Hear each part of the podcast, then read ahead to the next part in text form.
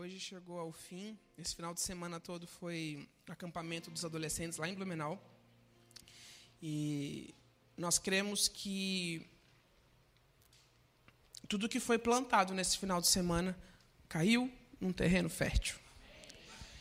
E não só nos, com os adolescentes, mas também com os que cuidam dos adolescentes, que foi um retiro para todo mundo, porque Deus opera tudo em todos. Então, até os que ministram são ministrados, e os que estão sendo ministrados estão sendo mais ainda. Isso é o reino, né? O reino não é quando existem pessoas sobre pessoas, mas existem pessoas ajudando pessoas e Deus acima de todos. Porque isso nos torna igreja. E essa noite, já é nosso segundo culto do dia aqui em Florianópolis, em Blumenau também estão em culto agora. É, o tema da ministração de hoje é crítica uma ferramenta que transforma. É baseado em Salmo 69, se você quiser marcar, hoje haverão vários textos bíblicos. É um baseado em Salmo 69, eu particularmente sou muito fã de Salmos do rei Davi, e essa ministração está baseada nesse salmo. Então, eu queria começar falando sobre três ferramentas, quatro: formão, martelo, palha de aço e lixa. Ferramentas como essas, nas mãos de um artesão, são capazes de pegar peças brutas e transformá-las em objetos maravilhosos. Da mesma forma ou do mesmo modo, a crítica pode ser uma ferramenta nas mãos de Deus para transformar peças brutas em objetos maravilhosos. Se eu e você estamos aqui, se nós convivemos uma comunidade em Jesus, é porque nós queremos ser melhor. Nós temos o intuito de sermos pessoas melhores. Porque nós reconhecemos que lá fora nós não encontraremos nada de bom. Lá fora nós não encontraremos nada que nos trará renovo, que nos trará vida. Então, por mais difícil que seja estar aqui, nós estamos aqui porque nós cremos que dentro do reino de Deus nós podemos ser pessoas melhores. Que dentro do reino de Deus, convivendo com as pessoas que Deus colocou à nossa volta, nós podemos ser pessoas melhores. E creia, se você está aqui, é porque Deus colocou as outras pessoas à sua volta, Ele tem a vontade nisso. Ele tem um plano do porquê que nós estamos juntos. Por que, que nós somos igreja?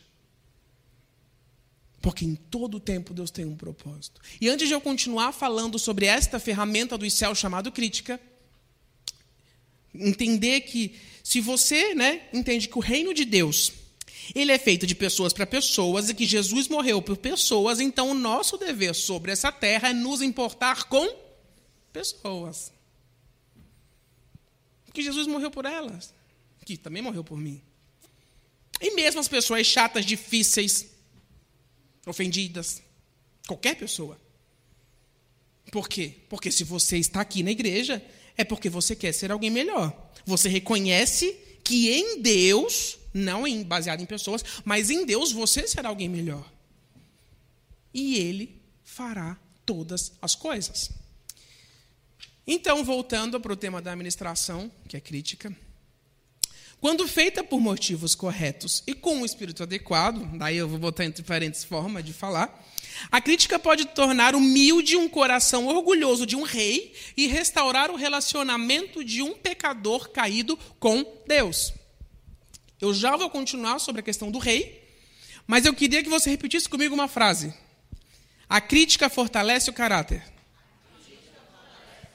Vamos botar meu, então. A crítica fortalece o meu caráter. Amém? Então existem dois tipos de crítica: a justa e a injusta, ou como você preferir, que eu acho que é a mais comum, a construtiva e a destrutiva. E eu quero trazer dois exemplos bíblicos a respeito delas. Em 2 Samuel 12, você pode ler, se você quiser ir mais a fundo durante essa semana, eu não vou ler o texto, mas eu vou contar sobre o texto.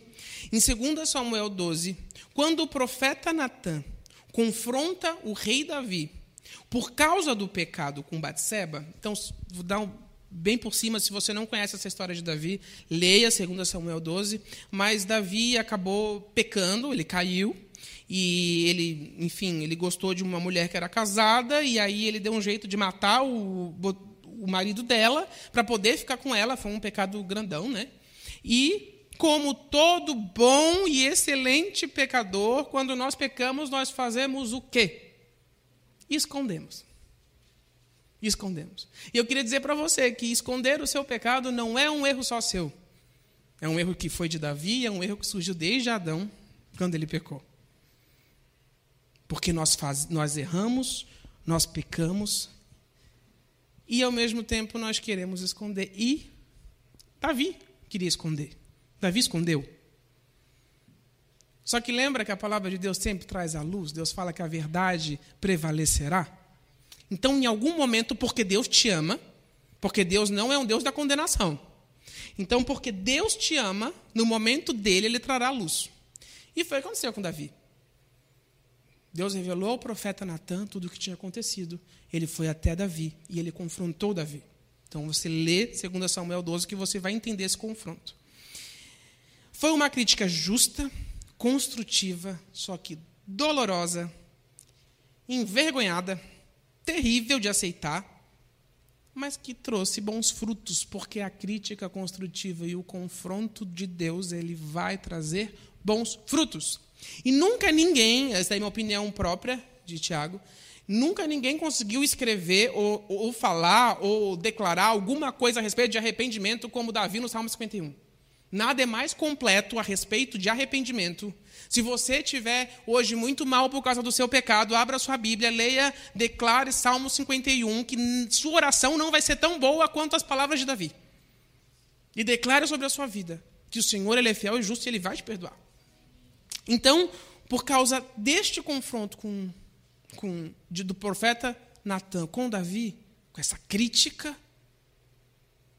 Deus fez. Deus agiu. Só que foi dolorido, foi vergonhoso, foi horrível. No, no Salmo 51, quando você lê, você vai ver o que, que Davi sentiu, o remorso, a vergonha sobre o pecado dele. E aí eu quero falar lá, lá para Gênesis, voltando para o início da Bíblia 39, vou dar um exemplo bíblico também de uma crítica que não é construtiva ou é injusta. Que é o quê? A esposa de Potifar, na história de José, ela queria o tal do José, né? Ela olhou para ele, estava lá trabalhando no campo, sabe-se lá onde estava trabalhando. Se for ver aqueles filmes antigos, está todo mundo sempre sem camisa, né? Etc. Ele trabalhava muito, ele era todo trincado. Aí ela olhou assim de cantinho, falou: Te quero. E aí ela foi para cima dele e ele, não.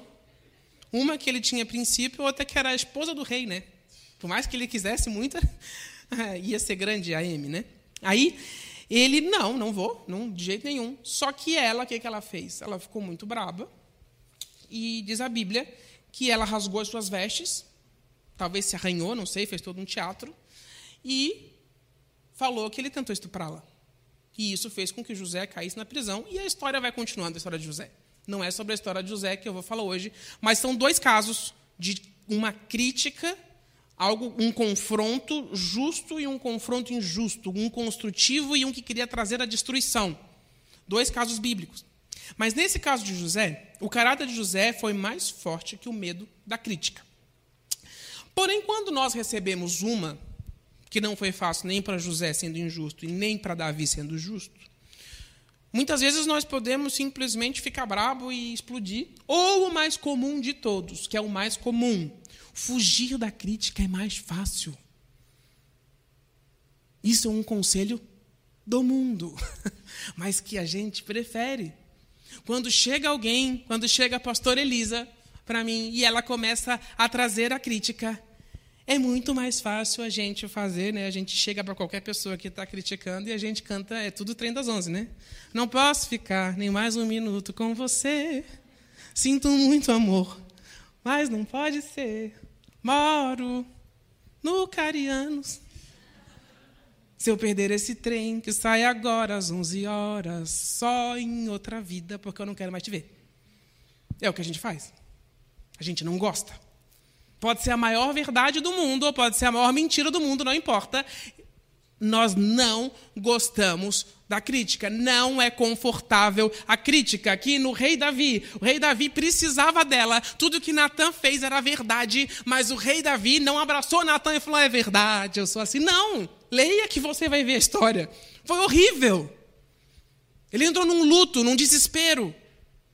Deus ainda feriu o filho que ele tinha com a Batseba. Então foi muito ruim.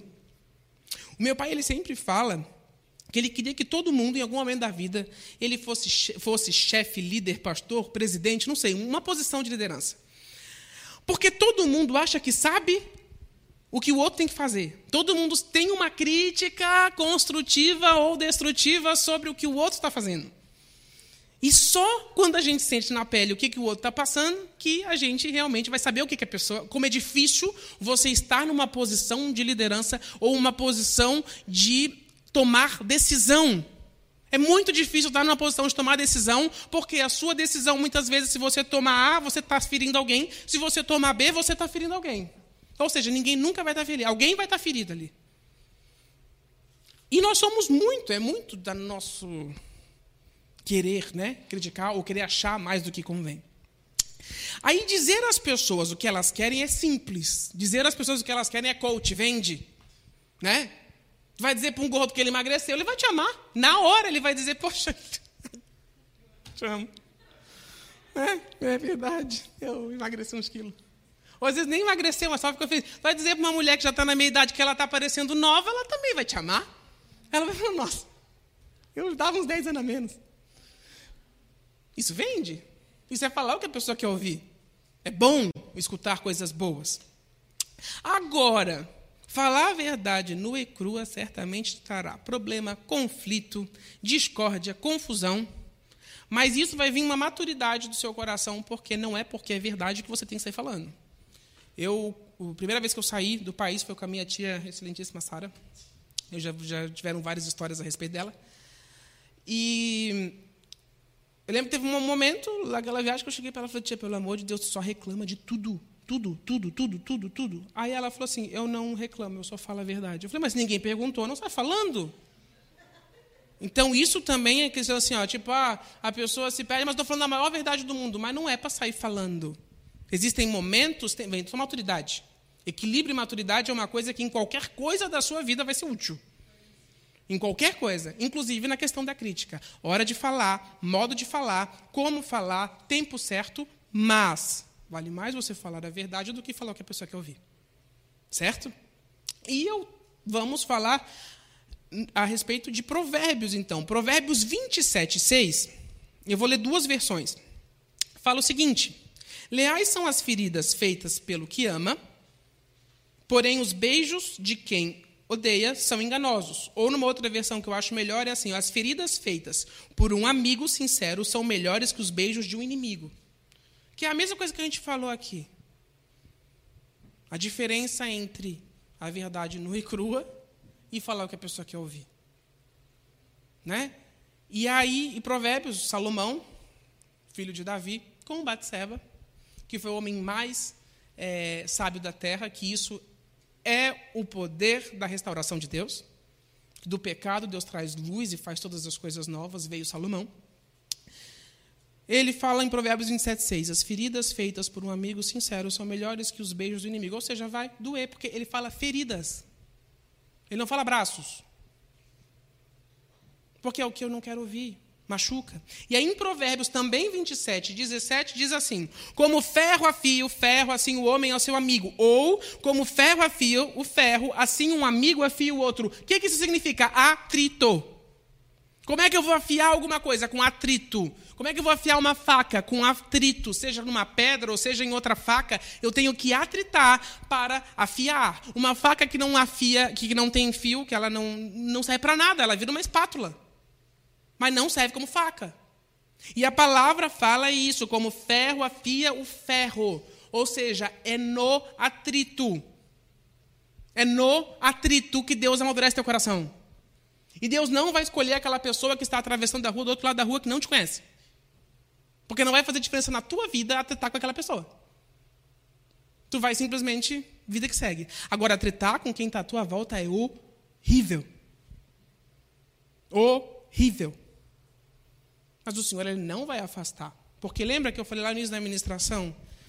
O formão, o martelo, a palha de aço e a lixa são ferramentas nas mãos de um artesão capazes de pegar aqui, ó, uma peça bruta e transformá-las em objetos maravilhosos. A crítica é um dessas ferramentas, uma dessas ferramentas. Existem outras ferramentas no reino que vão nos moldar. Mas eu estou falando hoje sobre a crítica, e a crítica, sim, nos moldará. Só que é muito difícil. Vai ter atrito, problemas, ofensas, brigas, discussões, mas essas coisas são apenas o ferro afiando o ferro. Na verdade, esqueça a pessoa. É Deus amadurecendo o nosso coração. Não importa através de quem. Se Deus quer que eu aprenda a ser uma pessoa que não carrega ofensa, Ele vai me colocar em situação de ofensa.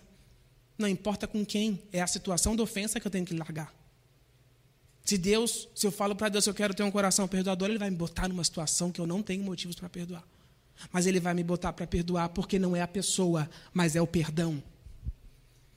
Então não olhe para a pessoa, olhe para o que Deus está fazendo, porque se, se você rejeitar a pessoa A e você continuar na presença de Deus querendo ser moldado, Ele vai usar uma pessoa B com a mesma situação.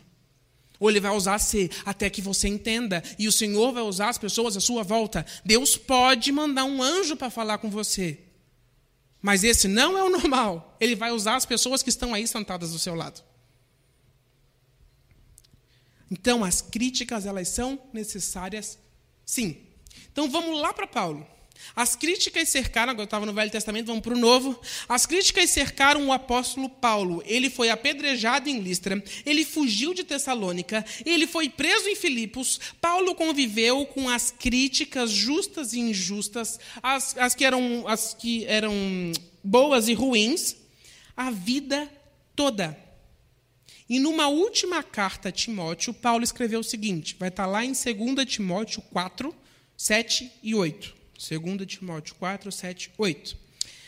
É bem famoso esse texto. Ele vai falar assim: ó, Combati o bom combate, completei a carreira, guardei a fé. Já agora, a coroa de justiça me está guardada, a qual o Senhor, reto e juiz, me dará naquele dia, e não somente a mim, mas também a todos quanto amam a sua vinda. Paulo não deixou que as críticas o destruíssem. Ele não deixou que as críticas destruíssem as, tuas, as obras dele, as prisões, os açoites. Mas, bem pelo contrário, ele amadureceu com cada uma delas. E ainda teve um coração grato no final. Porque elas o tornaram mais forte e em todo o tempo ele conseguiu ver Deus nos atritos. Paulo ele conseguiu tirar as pessoas de frente e ver Deus fazendo no coração dele. A crítica nos refina para uma missão estratégica de Deus. Não precisamos temer a crítica, mas sim pedir que Deus as use como ferramenta que nos ajudem a crescer mais na semelhança com Cristo. Então lembra, é uma das ferramentas com que Deus vai pegar essa peça bruta e atritar. E assim como eu falei ali no início, todas elas são atrito. O formão, que é aquele que tira os cavacos, o martelo, dói. A palha de aço, a lixa. Não se molda nada sem atrito. E se não for madeira, se for é, barro, tu não molda um vaso sem atrito, tu tem que apertar. Qualquer coisa que Deus for fazer na tua vida, que é para moldar o teu caráter, vai ser com atrito com dor, não é bom. Mas é bom. Não é bom? Só que é o Senhor que faz. Não somos nós. Só que lembra que eu falei lá no início: se você entende que o reino de Deus é feito de pessoas para pessoas e que Jesus morreu por pessoas, então o nosso dever sobre a terra é se importar com. Aí lá Provérbios, como falou eu vou atritar com quem? Como ferro afia o ferro.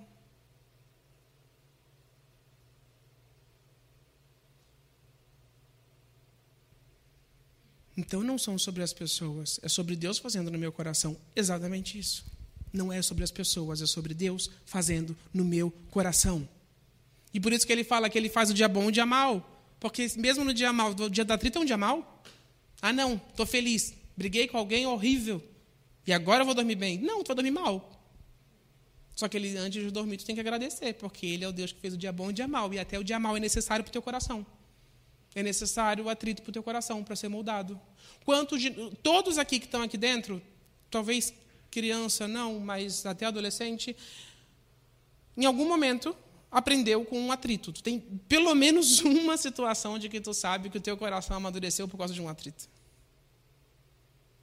Né? Tem aquela frase famosa que fala: o inteligente ele aprende com os próprios erros e o sábio com dos outros. Mas eu preciso ver erros para aprender com eles. A questão não é a questão maior dessa, de, de, dessa frase não é o aprender, o ser inteligente ou o ser sábio, mas é que não importa se for inteligente ou sábio, os dois vão aprender com erro, com atrito. Infelizmente, o reino é feito de atritos.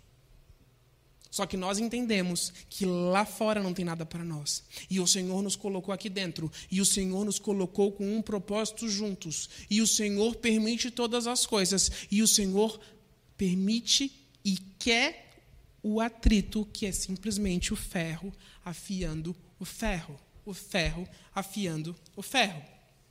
O Max Lucado, num livro, ele diz assim: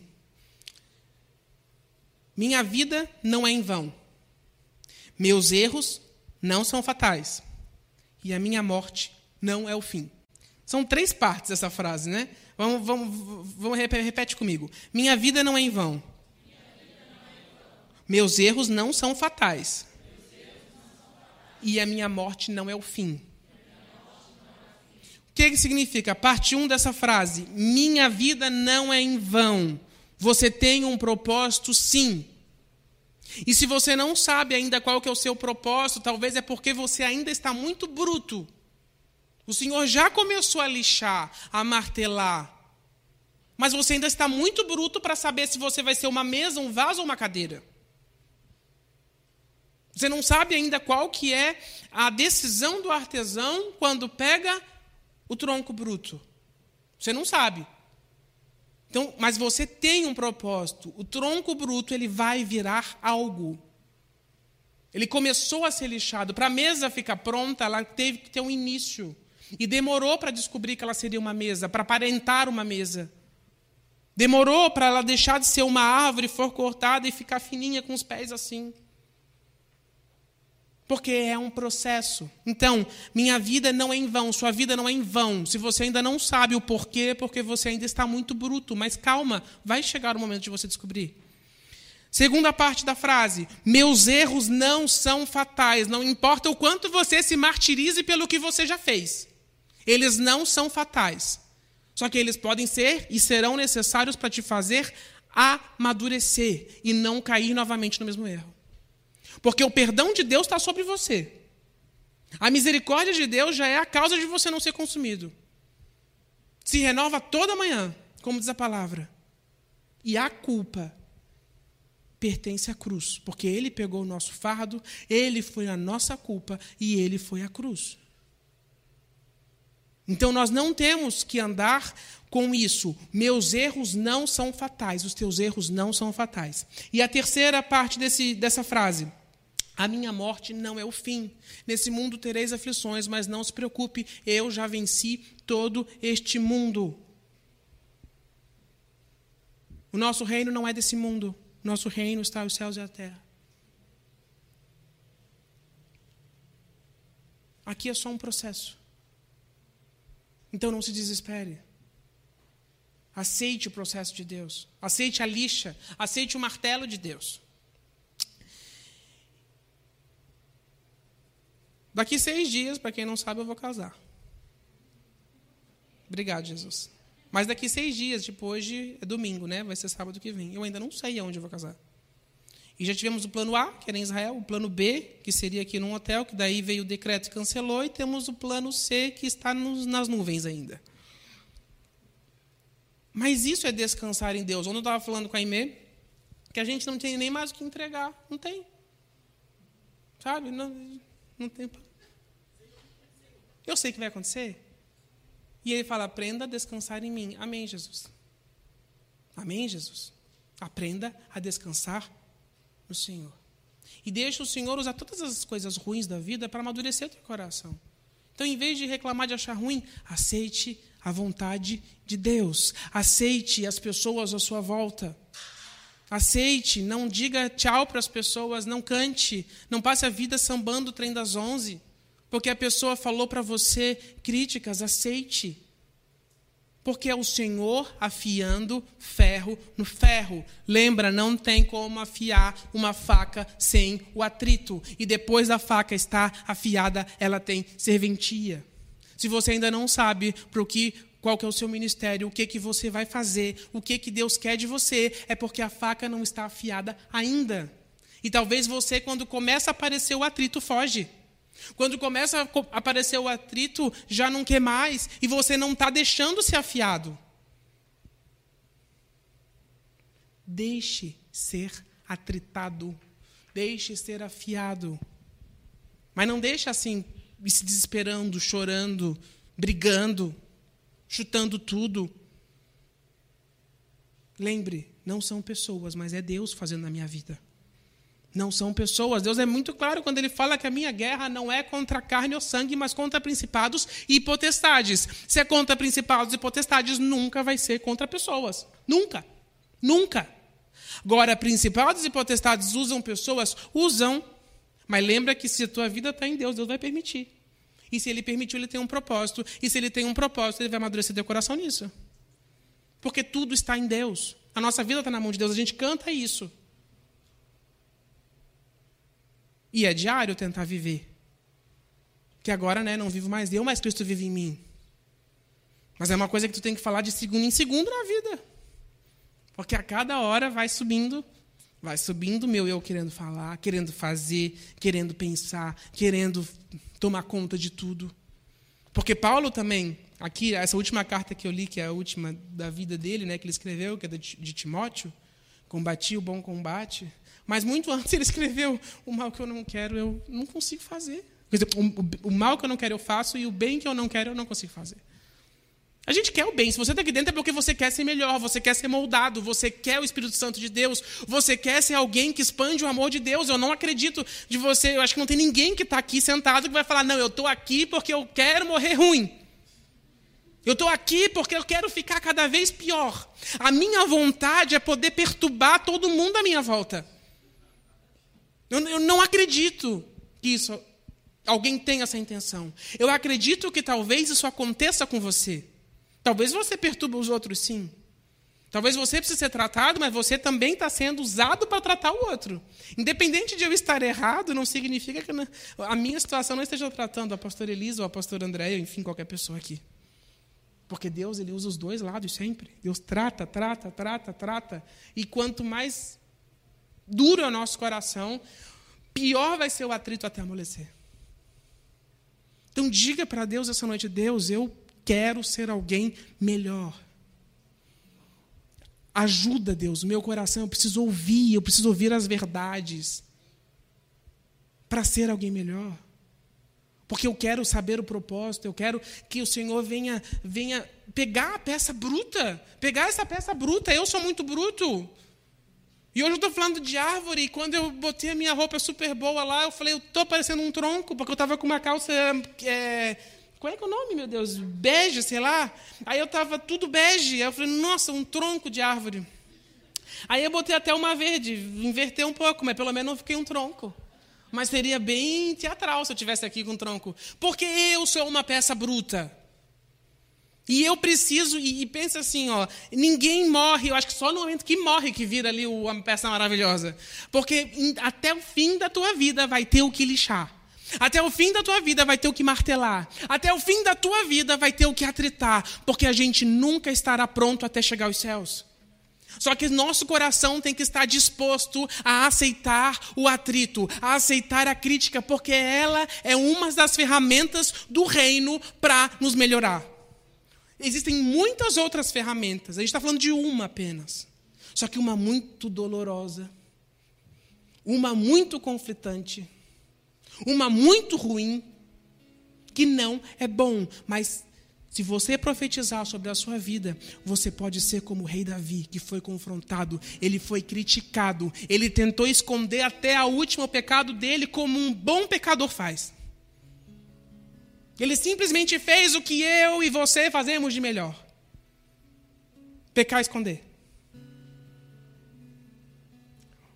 Mas que venha à luz todas as coisas porque conhecereis a verdade e a verdade vos libertará. Porque Deus te ama, Ele traz muitas vezes o teu pecado à luz. E sempre que Ele traz é o momento certo, a hora certa, a forma certa. E pode doer, doer, doer, doer, como doeu para Davi. Queria eu doer desse jeito e fazer o Salmo 51. Que até hoje, sei lá quantos mil anos depois, desde o rei Davi, deve ser uns três mil anos depois, edifica diariamente a vida das pessoas. Do teu atrito, da tua dor, pode sair bênção dos céus. Se Davi não tivesse pecado, Deus teria uma outra. Só que o arrependimento de Davi foi. O fruto do arrependimento foi muito maior do que o pecado. O fruto de Deus na tua vida vai ser maior se você aceitar os profetas Natãs na sua vida. E os profetas Natan não precisam ser, meu Deus, aquele profeta reconheceu, é só dele que eu aceito. Só do pastor. Não, são as pessoas à tua volta, porque o Senhor vai usar as pessoas, lembra? Como ferro afia o ferro, assim o homem o seu amigo. É Deus fazendo. Deixa Deus fazer. E Paulo também escreveu em Hebreus. Quero finalizar com esse versículo. Hebreus 2:1. Portanto, precisamos prestar muita atenção às verdades que temos ouvido, para não nos desviarmos dela. Portanto, precisamos prestar muita atenção às verdades que temos ouvido, para não nos desviarmos dela. Tantas vezes as pessoas à nossa volta têm falado verdades para nós, e nós não estamos prestando atenção porque nós preferimos cantar o trem das onze e dar tchau para a pessoa. Nunca mais te vejo, se Deus quiser, nem no céu. Isso é a nossa carne. Simplesmente isso é a nossa carne. Mas Deus é aquele que pode nos ajudar e quer ajudar a melhorar. E eu acredito que você quer melhorar. Eu acredito que você está aqui porque você quer ser moldado por Deus. Deixa Deus te moldar. Fale para você essa noite: eu vou ser alguém que aceita. Eu vou ser alguém que aceita porque eu sei que é Deus, não são pessoas. Vamos orar então?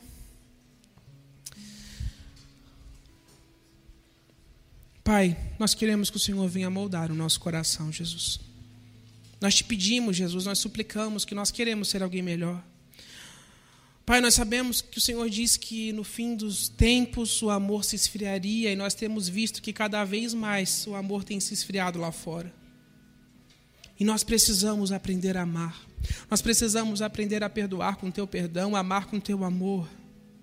Nós precisamos aprender a escutar, aprender a falar, Jesus. Amadurece o nosso coração, nos traz equilíbrio na mente, equilíbrio ao coração, equilíbrio às emoções, Pai porque nós queremos melhorar a cada dia. Nós queremos ser agentes teus sobre essa terra, Pai. Nós queremos ser a tua imagem e semelhança, e nós queremos que o teu propósito na nossa vida se cumpra, que é ser luz nesse mundo e sal sobre essa terra.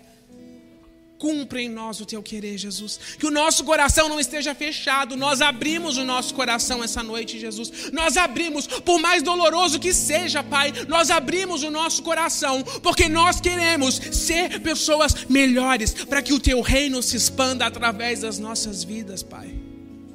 Molda o nosso coração. Martela o que tem que martelar, Jesus. Lixa o que tem que lixar, Jesus.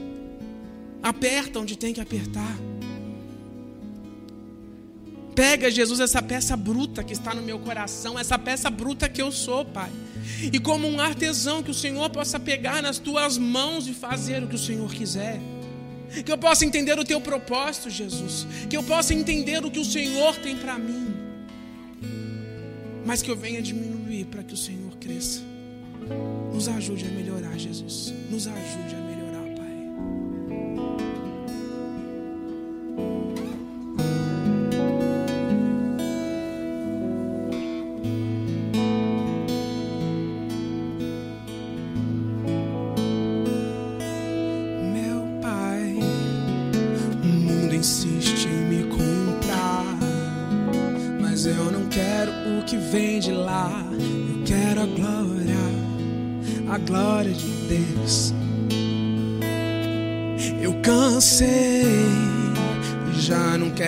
mais viver pra mim.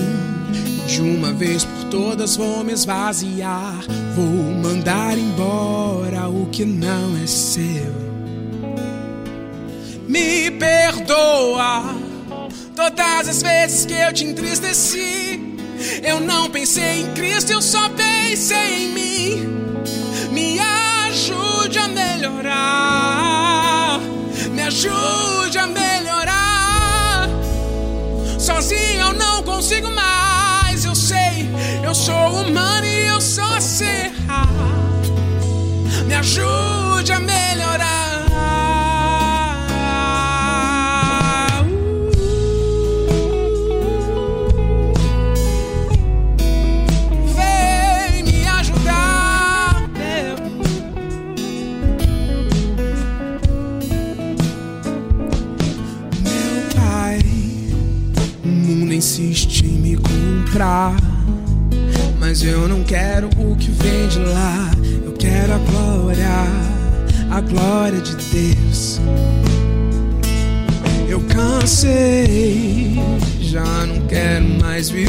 Pra mim.